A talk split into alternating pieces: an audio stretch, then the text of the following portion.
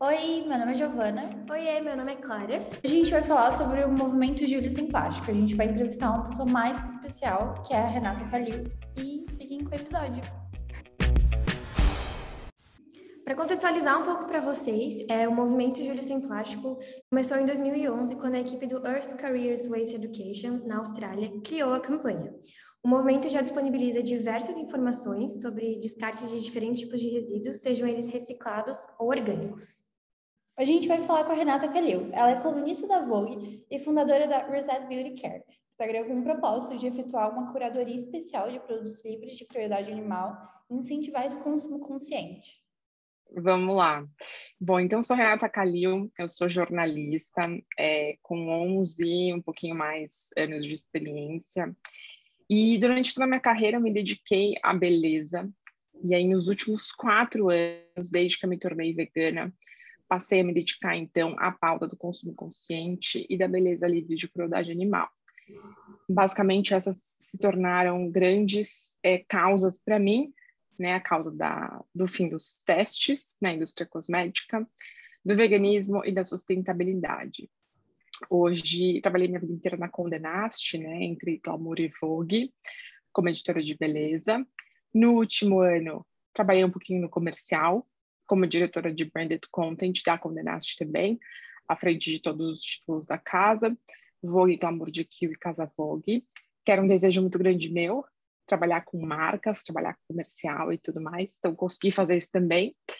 E hoje me dedico super a criar conteúdo sobre esses temas. E eu acredito muito no poder da informação. Então, essa é super a minha linha. e, e sou colunista da Vogue há quase dois anos, também para escrever sobre esse tema. Acho que é isso. É, e como que começou assim essa tua preocupação em relação à sustentabilidade? Como é que isso acabou se tornando teu estilo de vida? Assim, como que rolou todo esse processo? Então, é curioso porque a minha mãe é dessa área e a, o meu primeiro trabalho na área do jornalismo foi com a Lilian Patti, que é também super dessa área, né? Ela é a grande referência de moda que fala de sustentabilidade desde sempre. Então, eu sempre tive essa, esse contato com figuras importantes assim, na minha vida que falavam sobre esse assunto, mas eu nunca me liguei tanto, não era uma coisa que me pegava no, é, no meu campo pessoal, é para mim, assim, não era uma coisa que, que eu não me engajei nisso. Até que eu me tornei vegana há quatro anos. E aí eu acho que é um processo que várias coisas, né, vários motivos contribuíram para que eu me tornasse vegana. Não foi uma coisa. E aí, sempre que me perguntam, eu conto uma das histórias, são várias boas historinhas, é, que colaboraram para esse processo meu, para que eu me decidisse vegana. É, e aí eu acho que quando a gente começa a pesquisar e a entender, começa a se desacortinar uma coisa, né, dali da nossa frente, que a gente fica... É um processo sem volta, né, um caminho sem volta, e é um eterno processo, eu costumo dizer isso, assim. E, mas eu tenho muito uma, uma consciência e uma visão de que eu acho que hoje tem uma, uma história meio assim, ah, você é super evoluída, você é vegana, eu ainda não sou, e aí a gente fica falando, ah, menos evoluídos, mais evoluídos. Eu não acredito muito nisso, assim, eu acho que a gente, todos estamos juntos nesse processo, independentemente de comer carne ou queijo, ou enfim, o que quer que seja que você coma. Porque hoje, por exemplo, quando eu olho para tudo que eu tenho que mudar ainda na minha rotina, né, para tor me tornar uma pessoa de impacto mínimo ambiental, tem um monte de coisa que eu tenho que fazer ainda. Né? Então, a cada conquista, eu entendo que tem um monte de conquista ainda para ir atrás. Mas foi através do veganismo aqui te respondendo. É, e esse processo, pelo menos para mim, eu não sou vegana, sou vegetariana, mas depois, a partir do momento que tu tem um clique na tua cabeça do, de tipo como tudo é e como esse movimento pode fazer uma mudança tão grande, tu não volta mais atrás, assim, é muito difícil, né? E aí é só evoluindo. É... Total. E eu acho também que com o avanço da crise climática, é, a gente até, a ONU até se refere hoje, né, à, à crise climática como um estado de emergência climática. Então a gente saiu da crise, a gente entrou no estado de emergência climática. Eu acho que isso também é, começou a deixar muito mais claro para todo mundo que veganismo é um sinônimo de sustentabilidade e vice-versa. Assim. Então, não dá para você falar de um tema sem falar do outro, né? Então, eles estão realmente muito associados é, hoje, né? O veganismo e a sustentabilidade sempre estiveram, mas hoje é muito mais claro para a gente entender isso. Até porque a gente chegou nesse ponto em que a gente tem que minimizar a nossa pegada de carbono em todos os aspectos da nossa vida, até mesmo na nossa alimentação. Né? Então, acho que isso também faz, faz parte um pouco da história. É, a gente estava até conversando um pouco antes de começar aqui uhum. É, sobre a forma que está tudo muito conectado. É, eu e a Clara, a gente é da área de moda, a gente estuda moda, e a gente estava falando sobre como é, é, é, ligado assim essa questão do consumo exacerbado de, de roupas, essa tendência muito grande de estar tá consumindo em fast fashion e postar é, compras de tipo compras gigantes assim de é, promoções ou então tipo sem ter qualquer qualquer tipo de promoção é, vira até quase uma trend assim a trend desse consumo exacerbado e mostrar tipo eu estou consumindo é, porque eu posso consumir e não é uhum. nem questionado isso assim é, muitas pessoas não não chegam a passar pelo processo de se perguntar é, por que, que eu estou consumindo, assim, é só consumir. E a forma que está tudo ligado, assim, tipo, ao consumo de carne, é, à desigualdade social, é, ao consumo de derivados da carne também, veganismo, é, enfim, até a questão de feminismo interseccional, tudo se conecta muito, assim. Concordo super, super. E eu acho também, é, que a gente está vivendo. Quanto, vocês são muito babies. Quantos aninhos vocês têm? Gente, as duas. Ai, que baby! Eu falo, nossa geração. Imagina a nossa geração. Tenho 33 anos. Mas, por exemplo, a minha geração, a gente cresceu assim, meio desconectado da política. Ah, não precisa me preocupar. Ah, tudo bem. Né? Ah, nem, nunca vai me afetar. E aí eu acho que hoje a minha geração, por exemplo, a gente entende que vai afetar super, vai afetar, vai te deixar trancada em casa, é, entre outras coisas muito piores. Então, acho também, mas não só por conta da pandemia, acho que bem antes. Então, com a ascensão, por exemplo, do Trump, né, e do Bolsonaro, a gente entendeu que é, foi um momento muito cruel, né, para o mundo, na minha visão.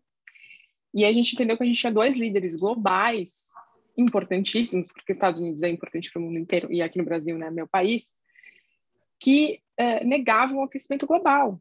Uhum. Né? E, e, aí, quando você tem esse cenário, você fala, meu Deus do céu, que, que mundo estou vivendo? E aí eu acho que isso deu, né, atrasou a nossa, a, o nosso ativismo, o nosso trabalho né, de ativismo muito tempo.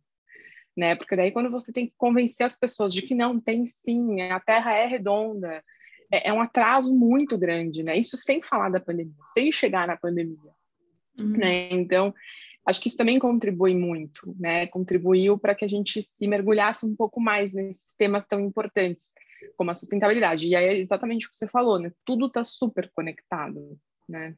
Total. É, tipo, eu lembrei agora que quando o Trump foi eleito, ele saiu de diversos acordos que são uhum. importantíssimos hoje, né, climáticos, enfim, e aí isso mostra para as pessoas que, por mais que tu não apoie o presidente, mostra independente para as pessoas que, ah, então se ele não está prestando tanta atenção, não tem por que eu prestar atenção, porque se para ele não importa, quem sou eu para questionar, né, assim. Então isso e aqui com o Bolsonaro a gente vê a mesma coisa, a falta de preocupação com o meio ambiente, principalmente, nossa, é uma coisa que é de se irritar assim de ver na televisão, que não mostra assim, cara, um nada, nenhuma importância para ele, assim, ele não tá nem aí. Então é difícil a gente tentar avançar num país ou em países que nem o presidente mostra tipo o mínimo de atenção, né, para essas causas. É. Não, nesse caso não está destruindo, né? A, a, enfim, eu já fico nervosa. Mas é isso, é isso. E aí eu acho que também pede da gente uma em resposta a isso, claro, né, acaba existe uma resposta de para isso, né, para esse cenário. Então eu acho, eu sinto sim que até pra, o próprio veganismo, né, e, e, e as discussões em torno da sustentabilidade também estão em resposta a isso, né, esse cenário global. Talvez se não existisse isso tudo é, eu não sei é, se a gente, como, como né, num coletivo, se a gente tivesse tão, né, essas pautas estivessem tão latentes, né? Então, acho que também tem a ver muito com o contexto que a gente vive no mundo. Isso é super interessante. E se reflete na moda, tem tudo a ver né, com, com, com tudo isso que vocês falaram também. Uhum. É, aproveitando esse gancho que tu puxou sobre o Trump, é, qual que é a principal diferença assim que tu vê é, entre essa relação de Estados Unidos e Brasil? Porque a gente tem muito esse costume na nossa cultura de estar tá copiando os Estados Unidos, né? Uhum. É, de modo geral, assim.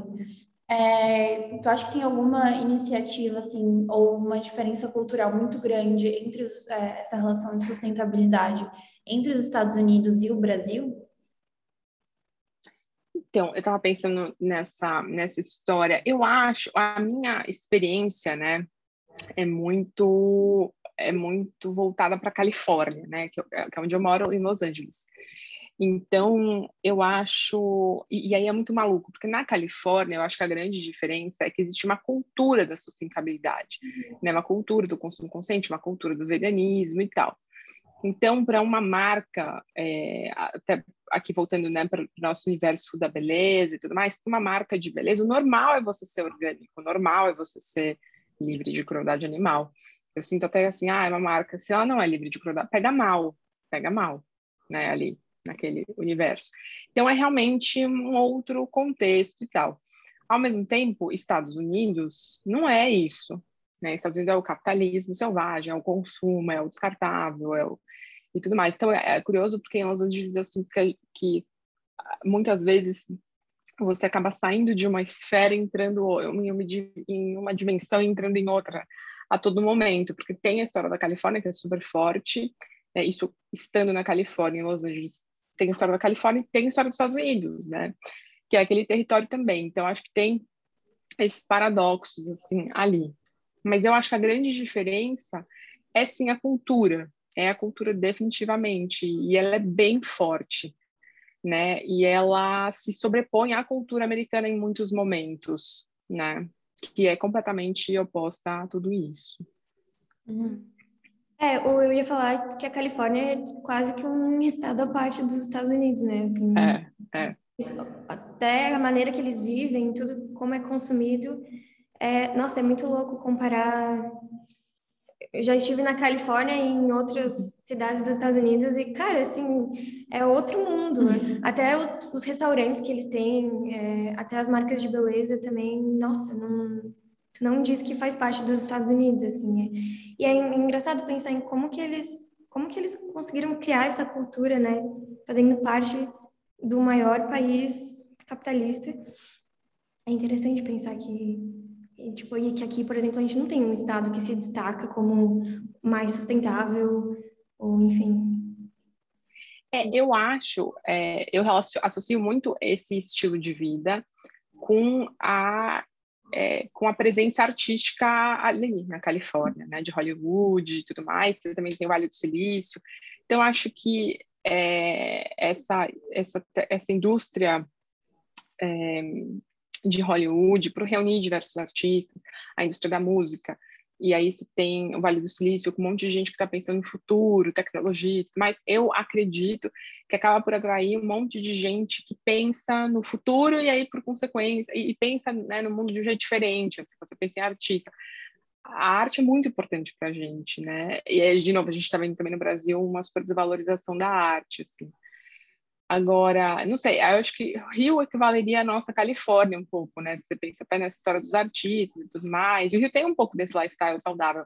Não necessariamente por conta disso, acho que tem a história da praia e tudo mais, mas é bem diferente. Realmente a Califórnia é uma bolha, assim, no mundo, né?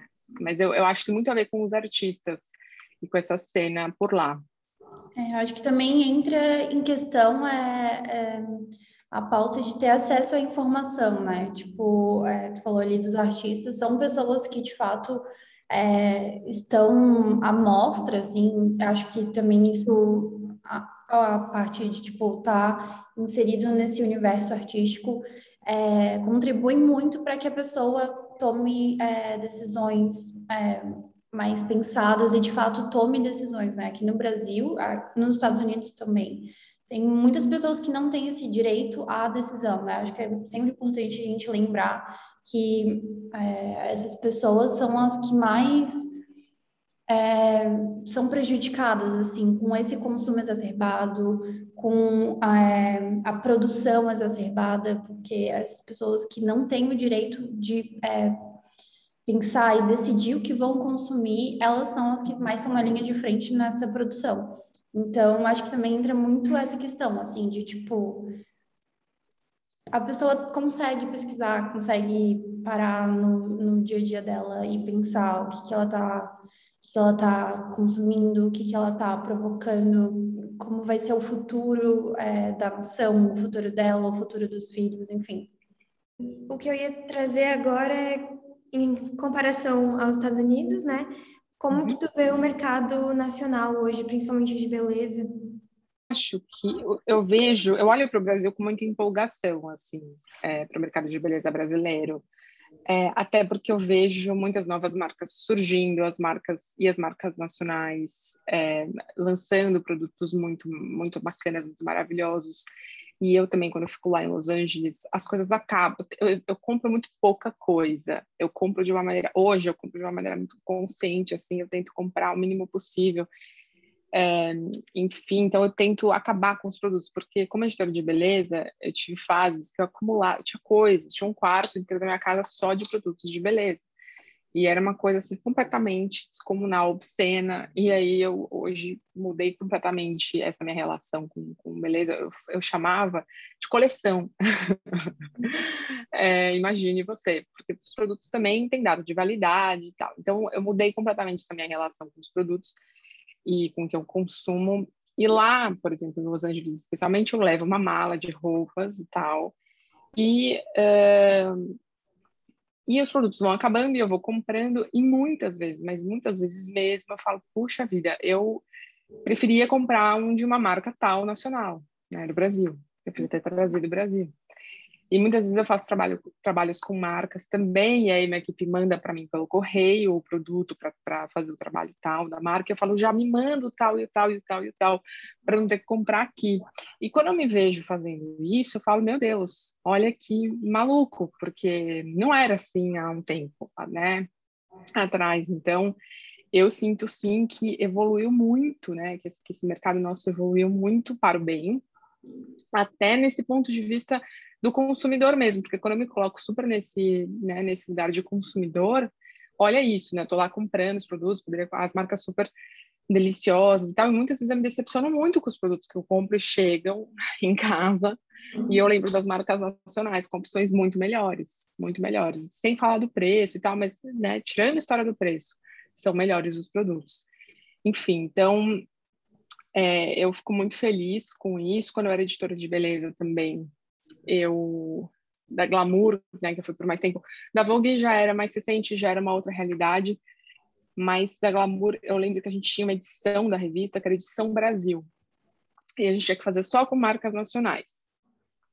Era assim, um, era um perrengue, porque não tinha, não tinha, né? Tinham assim cinco que você amava e aí o resto tinha que caçar. E hoje é maravilhoso, né? É um mercado muito legal. Então eu vejo o mercado muito evoluindo. Então, eu fico super animada com o Brasil. Estava falando com a Paty, que eu acho que tem o Sea Beauty, né? Tem, o, tem os, os, as letras dos beauties de outros lugares, né? Korean Beauty e tal, Sea Beauty que é o da China e tal. E eu acho que tem o B Beauty hoje, que é o da Brasil, que é muito legal também. E é muito características. E as marcas daqui são é, livres de crueldade, são veganas, essas que me animam, né? E a maioria que eu vejo surgir são assim também, tem essas características, então eu também acho muito legal. E lá fora, é claro, é claro que lá fora, né, quando você olha para os Estados Unidos, eu olho muito para a Califórnia, porque também é o berço do Clean Beauty, é o berço de, do Blue Beauty, de diversos movimentos que são super importantes e pautam hoje também esse mundo de beleza ética que a gente habita. É, é claro que é um mercado super evoluído, super cheio né, de, de alternativas, de opções. Eles também lidam com o consumidor que é super habituado a isso, que está buscando isso já há muito tempo, que vive isso. Então, eu pensando aqui nessa grande diferença, eu tenho uma enorme diferença que são esses dois cenários. É, e eu acho que eu vejo muito é o mercado de lá da Califórnia hoje muito associado com wellness. Uhum. Talvez essa seja uma grande diferença. Vou deixar aqui um pouquinho. É, e é uma associação de wellness, eu vejo aqui, é, eu tenho uma sensação que aqui o wellness que a gente fala, as rotinas de wellness e tudo mais, é uma coisa muito para postar no Instagram, assim. Uma coisa muito para o outro, para show off, né? E tudo bem, eu acho que faz parte, porque é realmente muito muito encantador e é muito instagramável mesmo, e tudo bem. É, mas lá fora é uma cultura que a pessoa vive realmente aquele, aquele, né, aquelas rotinas de wellness para ela. E ela não vai postar necessariamente, porque é uma coisa da rotina mesmo, ela incorporou naquela rotina dela. E aquilo está diretamente associado com beleza. Né? Então, recentemente eu até fiz um post no Reset falando sobre que é a minha plataforma de conteúdo, né? Nem falei no começo. É, sobre suplementos de skincare. Uhum. E que ela realmente está bombando, é uma tendência que se expandiu e tudo mais, mas na Califórnia isso faz parte há muito tempo da vida deles. Então você vai no mercado, geralmente tem assim um grande corredor ou dois corredores só de suplementos, muitos associados a skincare, a pele, a beleza, benefícios de beleza. Então tá aí uma associação com elas, entre entre outras coisas é, que, de beleza, né, itens de beleza que estão diretamente também associados à skincare. Então, a skincare não, a wellness. Então, eu vejo, vejo essa como uma grande diferença. É, e que nem tu comentou do consumidor, lá eles já esperam por produtos assim, né? Tipo, eles já têm essa, essa necessidade de consumir produtos, por exemplo, de clean beauty.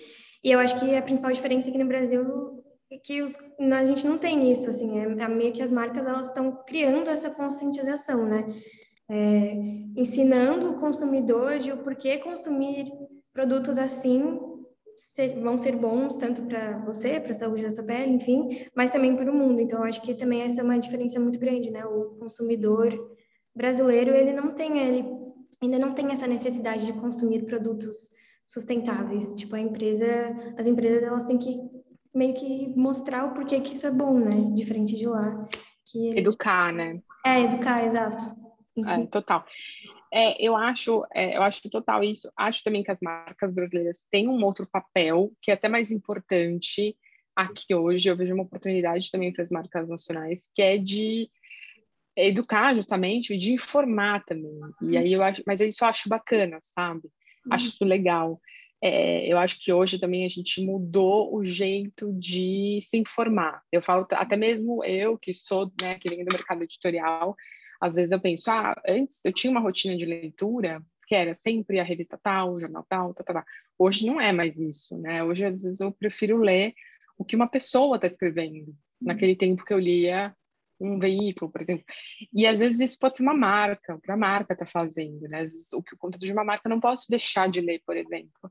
Então isso também acho que é interessante, é um fenômeno que vem daí, né? Então é, tem um lado bom, tem um lado ruim, enfim, isso, é interessante. Mas uma coisa que eu queria também falar, até tinha feito uma colinha aqui, que é uma tendência que está rolando lá agora, é, é as, as pessoas também vêm muito do consumidor, mas as pessoas esperarem da marca é, alguma ação filantrópica uhum. ou alguma ação que devolve para é, o meio ambiente, uhum. né? Parte daquele lucro, parte do lucro dos produtos que elas compram, tal. Então, hoje tem na Califórnia uma coisa super voltada para isso, assim, que também é uma coisa bem característica de lá. E o próprio consumidor espera já que, que tenha essa ação das marcas. E quando você termina a sua compra, eles já falam, olha, o valor X foi doado para a instituição tal, às vezes você pode escolher a instituição. Então, isso está super forte lá. Algumas marcas até falam no rótulo dos produtos. Então, essa é uma coisa também interessante. E a outra coisa que eu acho que também tem a ver com a conversa que a gente teve antes de wellness, né? É que a percepção de luxo é diferente lá. Sim. Acho que a pandemia também mudou um pouco isso, né? Porque eu sei que as pessoas começaram a comprar beleza no mercado lá na Califórnia, e aí as marcas de luxo começaram a querer brigar para entrar no mercado. E a prateleira do mercado ficou super cara para a marca entrar ali. Então, virou uma loucura e tudo mais. Mas eu acho isso, assim, que a percepção de luxo é completamente diferente do que a gente tem aqui. Né? Aqui acho que a gente também tem muito essa percepção de democratização da beleza, né? Tipo, eu é, percebo essas marcas que estão entrando no mercado agora, grande parte tem esse mesmo discurso de democratização da beleza que é muito importante. Tipo, acho que é essencial, assim, democratização da matéria-prima também. É, a Simple entra muito com, com, com essa pauta e eu acho, tipo, extremamente importante, porque é, a beleza ela deve ser para todo mundo e, tipo, da forma mais justa possível também, né? Tipo, não adianta você super atender os consumidores, etc. E, tipo, por trás ser uma coisa, de tipo, meio feia até, sabe? Mas muito interessante isso que tu comentou é, das marcas terem isso de alguma parte voltar. Tipo, eu vejo isso também entrando agora no Brasil, tipo, é, ações que devolvem é, ou então para tipo alguma ONG, algo específico, assim, eu acho muito interessante. É, como tendência de mercado geral, assim, até na moda, principalmente, tipo, as marcas entram muito nessa questão, assim, é, social. Total, total. E acho que está ligado ao conceito de regeneração, né? A gente tinha uma previsão de que regeneração ia ser a nova sustentabilidade, que eu acho que é, de fato. É, mas eu acho que a, a pandemia também deu, uma, né, atrasou um pouco alguns, acelerou alguns movimentos e atrasou outros movimentos. Então, hoje a gente se sente um pouco atrasado no mundo, né? Ficou difícil fazer tudo, enfim. Então, acho que essa percepção, não sei se é do Brasil, mas tal. E, e, aí eu, eu sinto que isso vem muito com a história da regeneração. Então, além de beleza, de marcas é, de beleza, por exemplo, livres de crueldade animal, quais cuidam dos animais? Né? Então, sabe, acho que tem um pouco esse e essa relação, claro, se aplica para várias causas, né? Então, acho que é um pouco tem um pouco a ver com isso. É tipo pensar além do rótulo, né? Não é. ter só um rótulo para mostrar, olha, a gente é cruelty free, mas é por uhum. trás faz coisas que não encaixariam num... Eu acho que isso é, é, acontece bastante aqui no Brasil, tem rola esse negócio de só querer o rótulo e não é, pensar no processo todo, assim, né? E é muito importante. É, total, total. Isso que tu falou de wellness também, eu lembrei é, dessa. Falando de novo de trend, TikTok, uhum. tipo, TikTok e Instagram, assim, cheio, cheio, cheio de coisa sobre, tipo, ritual de beleza, coisa super, tipo, é um, virou uma estética, virou uma nova estética, é, de, até Pinterest, assim, de o algoritmo é. entender que é, tipo, as pessoas querem se sentir bem e ver, por exemplo, vídeos sensoriaizinhos, gostosos, e, tipo, as pessoas mostrando uma rotina, assim, super bonitinha e é, também muito junto com essa questão de, tipo, mais natural, sabe? O mais natural possível. Eu acho muito...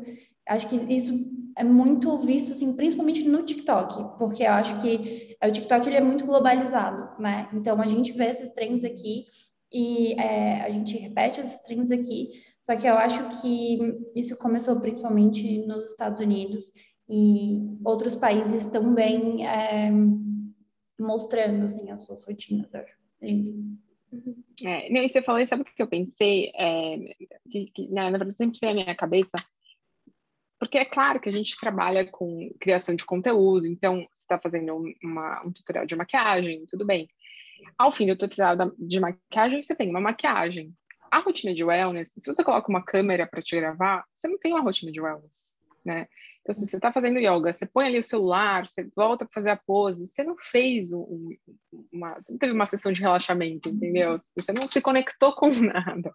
Uhum. Então, é, tem essa diferença, né? Então, assim, é claro que tem pessoas que trabalham com isso, fazem um lindo trabalho e é muito gostoso de ver mesmo né, é, rotinas de wellness, de, seja de yoga, de relaxamento, disso, daquilo. Agora, se eu me filmar relaxando, eu não estou relaxando, tenho a certeza de que eu não estou relaxando, entendeu?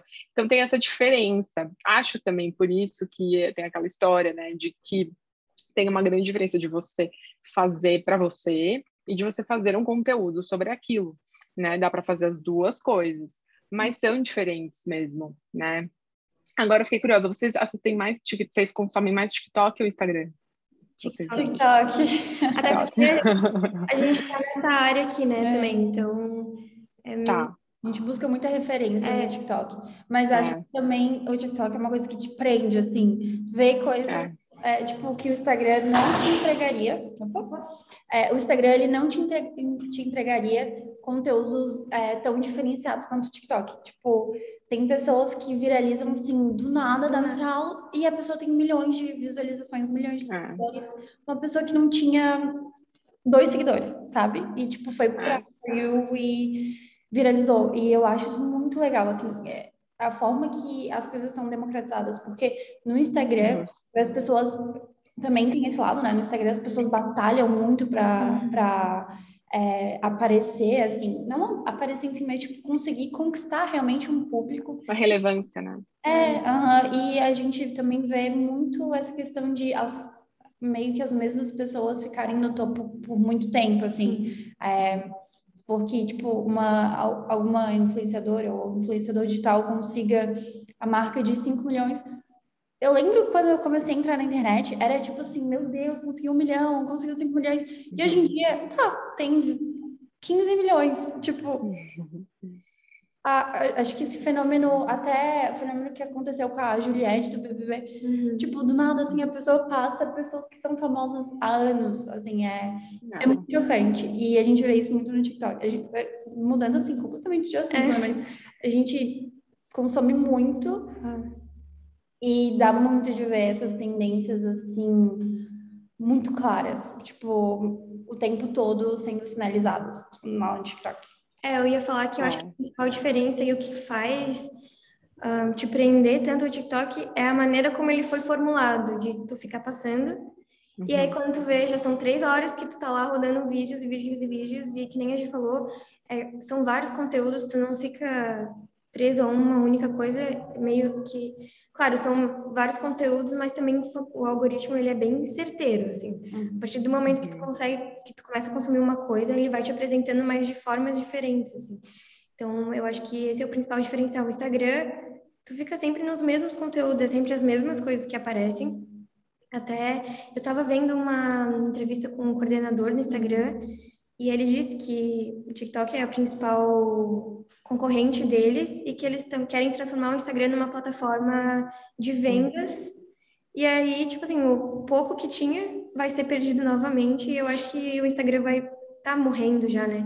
Eu acho que é uma uhum. tendência de ele morrendo e o TikTok que tomar o lugar dele como nova rede social, assim pelo fato de te entregar o conteúdo muito rápido e, e é muito perceptível assim de uma semana para outra como tudo muda, uhum. como as tendências são, já, é. já são outras, as coisas já morreram, já passa para a próxima. Então, eu acho que é o futuro, assim. É, eu amo TikTok também, eu sou obcecada, só vejo TikTok agora. É, ele até falou que o Instagram não é mais uma plataforma de, de fotos, é uma plataforma de vendas, de conversa, e também acho que isso abre é, para a questão dos vídeos, é, a ascensão do Reels no, no Instagram, Reels é, hoje em dia tipo, é o que mais engaja, assim, e dá para ver uhum. esse movimento de querer é, se equiparar ao TikTok e ter mais essa questão de pessoas que não eram entregues para todo mundo serem entregues uhum. na é. formato Reels. Total, total. É...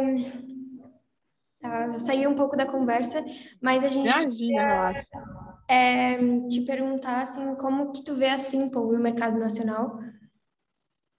Como que... Eu sou suspeita para falar, né? que eu amo a marca, é, mas eu acho é, que vocês fazem muito a Simple, né? Acho que eu atribuo muito disso a vocês que são o time da Simple e a Paty Lima, que é fundadora da marca. É, sempre que eu saio de conversas com a Patrícia, eu saio sabendo muito mais coisa e com a minha cabeça fervendo. É, é. Eu sinto muito isso também. É. E, e, e, isso é raro, isso é raro, não é assim com todo mundo, né? Poucas pessoas têm esse efeito sobre a gente, então eu acho que tem muito, eu atribuo muito a isso, a relevância, posicionamento e a sensação que é completamente, como que eu vou dizer?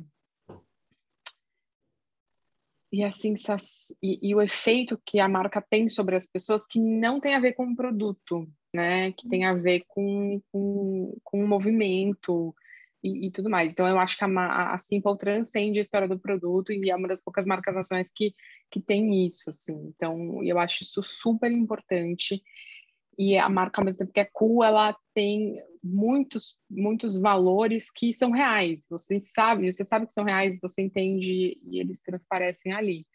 Então, eu vejo a marca posicionada dessa forma no, no mercado. Aliás, outro dia também estava escrevendo sobre a Glossier, que uhum. tinha uma época que a gente era obcecado pela Glossier, e tudo era rosa milênio e a gente adorava, e aí a gente comprava aquilo, e aquele pacote era muito encantador e maravilhoso, e hoje já não é mais assim é uma boa marca, é uma marca livre de crueldade animal e eu ainda consumo e tudo mais, mas não tem aquele super impacto.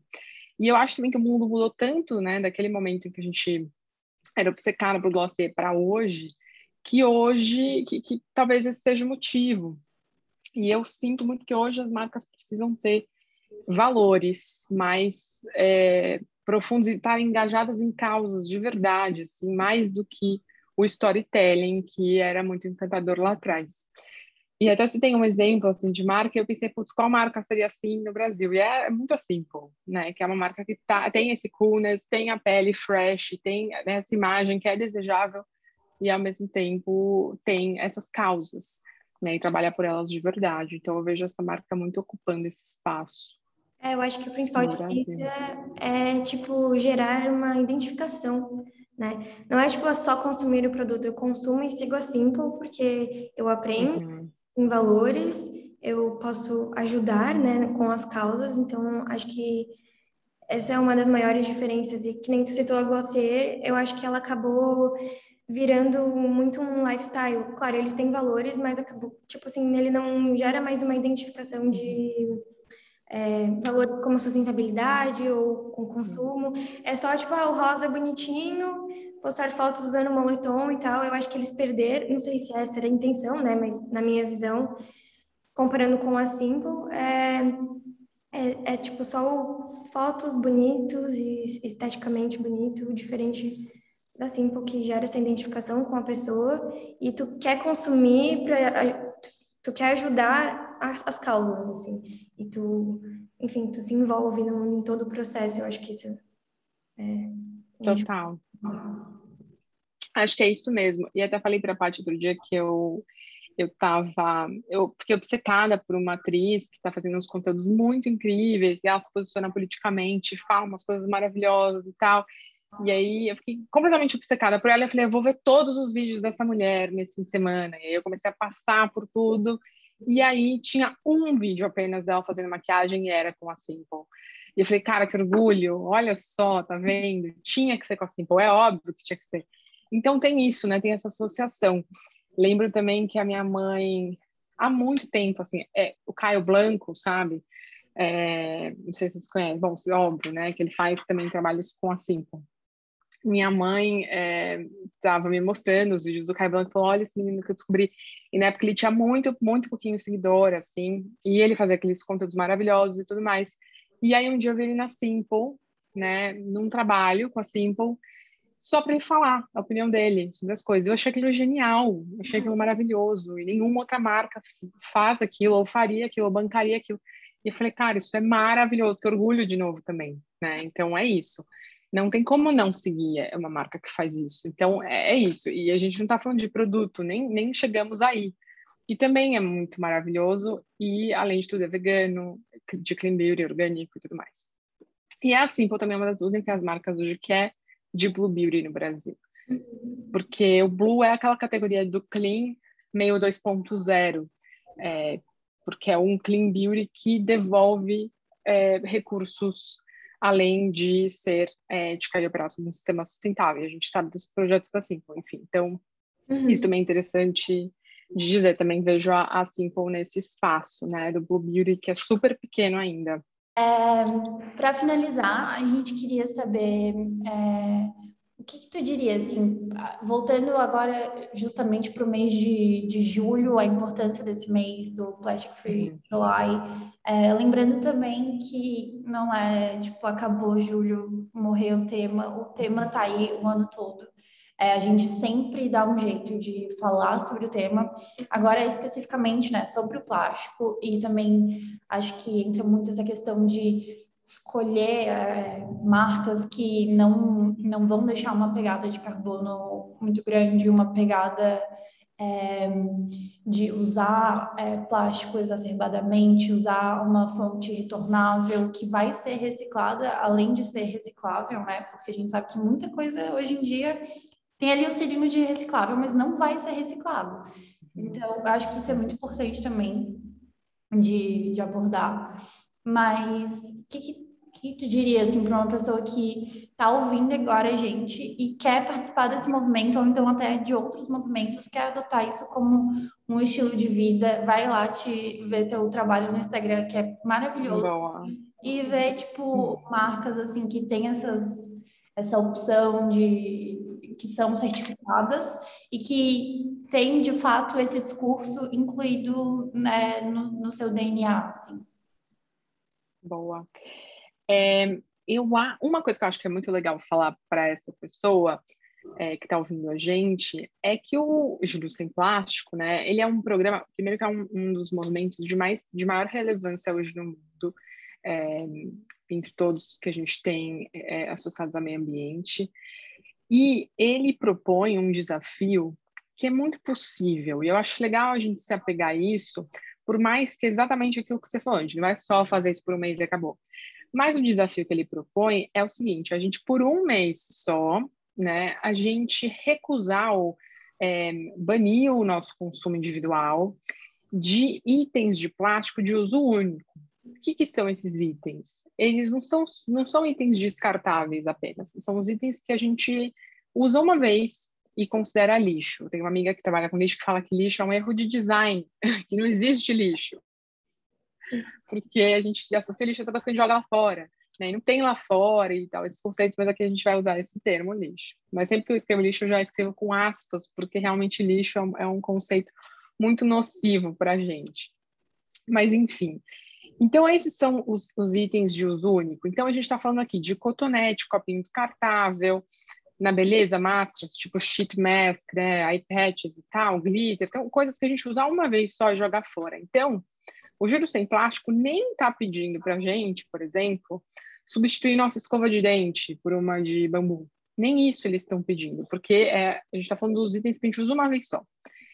Então, eu acho legal a gente ter essa dimensão, né, essa perspectiva, que eu não vejo explicada tão, tanto em tantos lugares e tal. É, e, então, ele está pedindo para a gente ter um pouquinho, e esse pouquinho realmente tem um impacto muito grande. Então, por isso também que eu gosto de me engajar nesses movimentos, é, por mais que muitas vezes eles se desgastem e tal nas redes sociais, a gente tem essa sensação, mas eu acho que é super importante, até porque esses movimentos, até que tem um mês de duração, que tem determinado tempo de duração, eles conseguem mais tarde mensurar. Então, qual foi o nosso impacto? Traduzir isso em números. Então, por exemplo, no ano passado, 2020, o ano né, que foi o primeiro ano de pandemia, a gente conseguiu, tanto outros que se engajaram nesse movimento, com isso a gente conseguiu quase é, economizar 900 milhões, acho mais de 900 milhões de toneladas de lixo plástico, né? Assim, é, poupar esse descarte. Então, você tem ali né, um número que te diz qual foi esse, esse, esse impacto. E eu falo 2020, ano de pandemia, porque 2020, até por conta né, da questão sanitária, a gente teve um momento tipo, ai, sinto muito, né? Vou ter que usar mapa, vou ter que usar uma série de coisas por, por, que, por uma questão realmente né, de proteção e tal. Então teve um backlash aí dessa, dessa história, ainda assim teve esse impacto. Enfim, então eu acho que é legal a gente pensar nesse pequeno é, nessa pequena mudança de hábito ali por esse tempo. Acho que é interessante porque o desafio te faz refletir, é um exercício muito bom, porque depois que terminou julho, não tem como você não pensar mais nisso, né? Então, acho que isso também é muito estratégico e é muito positivo. E hoje a gente tem diversas opções que, que são muito voltadas para quem tá, para quem se preocupa com, com isso, né? E tem várias formas também de você se engajar. É, e aí eu vejo que tem, claro, vários itens que são plastic free, produtos reciclados e recicláveis, é, e vários produtos que substituem esses itens de uso único. Tem até um cotonete que é reutilizável hoje, da The Last Object, que é uma marca super interessante, algo que bomba super também na Califórnia, enfim. Então tem muita coisa para que a gente pode usar hoje de recurso. Então acho, acho que é isso que eu diria. Eu acredito muito nessa no poder dessa escolha individual, assim. Então, eu diria para começar de algum lugar, porque algumas pessoas falam, não, isso é o mínimo que você faz, e eu acho que esse discurso não é bom. Por aí a pessoa se sente assim, né? Putz, então eu sou péssimo e tal. Eu acho que o oposto é mais legal, né? Começar realmente com uma atitude pequena e, e, e embarcar, e embarcar nisso. É, e acho que tudo tá também na maneira como, na maneira da conscientização, né? Que tu falou, acho que falar de, com esse discurso não encoraja a pessoa. Agora, é. tu mostrar, por exemplo, assim, ah, por que, que tu não substitui o teu cotonete por esse outro cotonete, que vai fazer a mesma coisa, mas vai poluir menos. Um exemplo que eu ia dar é os lencinhos de maquiagem. Cara, quando eu parei para pesquisar e ver é.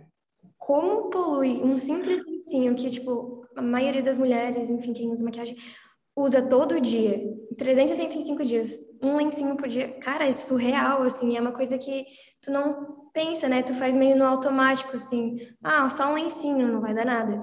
Mas aí tu começa a somar os números e aí tu vê que é muito mais impactante. Então, substituir o lencinho por uma toalhinha, nossa, já faz muita diferença. Então, eu acho que é, e que nem tu falou, esses pequenos hábitos também vão fazendo a gente dar aquele clique na cabeça. E aí, depois desse mês, cara, tu vai pegar um lencinho descartável de maquiagem, tu já não vai olhar para ele da mesma maneira. Uhum. Então, é realmente é muito importante a maneira como se conscientiza e eu acho que esse movimento ele foi muito inteligente nesse sentido, assim, né, de como fazer a abordagem do, do tema. É, Total. Torna um hábito, né? Tipo, depois de 30 dias que a pessoa vai fazer aquilo, vai se tornar um hábito, assim, olhar para as coisas com um olhar diferenciado é, e, de fato, é, dar acesso a todo mundo de incluir essa mudança. Como tu falou, é uma, é uma coisa pequena, é, tipo, são decisões que a gente toma no individual, mas no ano passado eu, eu fiquei meio até chocada, assim, com o número que tu falou. É realmente muita, é, muita, muita coisa, assim, que deixa de ser descartada, né, entre aspas, que essa ideia do descarte é, já é até, tipo, passada, assim, uma coisa de uso único, só que ao mesmo tempo ainda está muito no nosso dia a dia, uhum. tipo, na maioria das pessoas.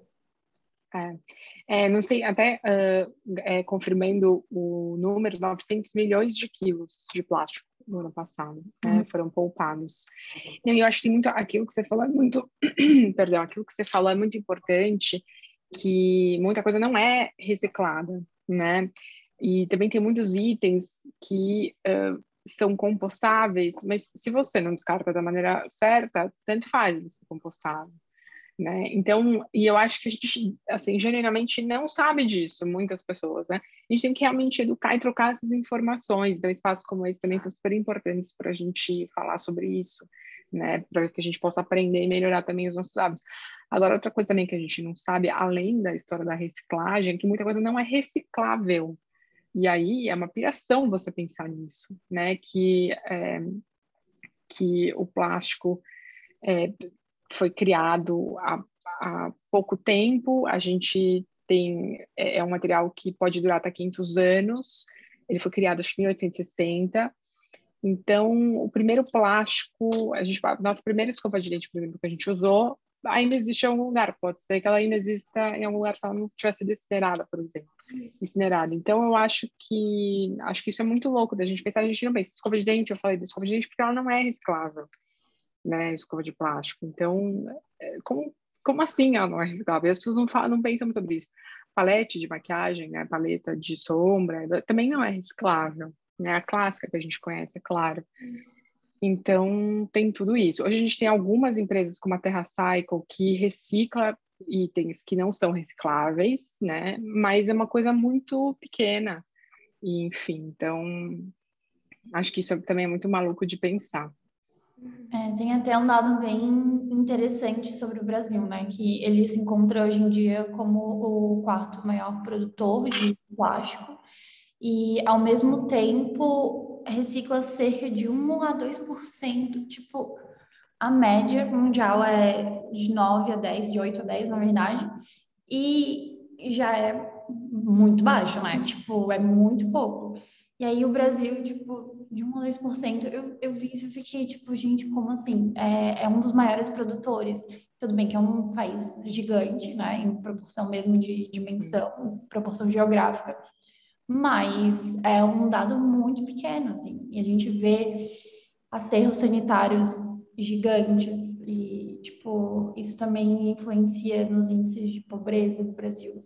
É, enfim. Questão ambiental. É, né? Tipo, é um dado muito pequeno e muito pouco difundido também, eu acho. É, é assustador ver isso. É assustador ver isso. E a gente já vive um estado de poluição plástica, né? No ar, é, no solo e na água. Uhum. Então, enfim, é, é uma pauta urgente, né? É uma pauta urgente.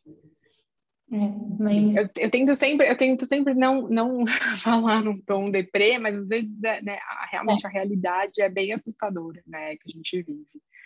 Enfim.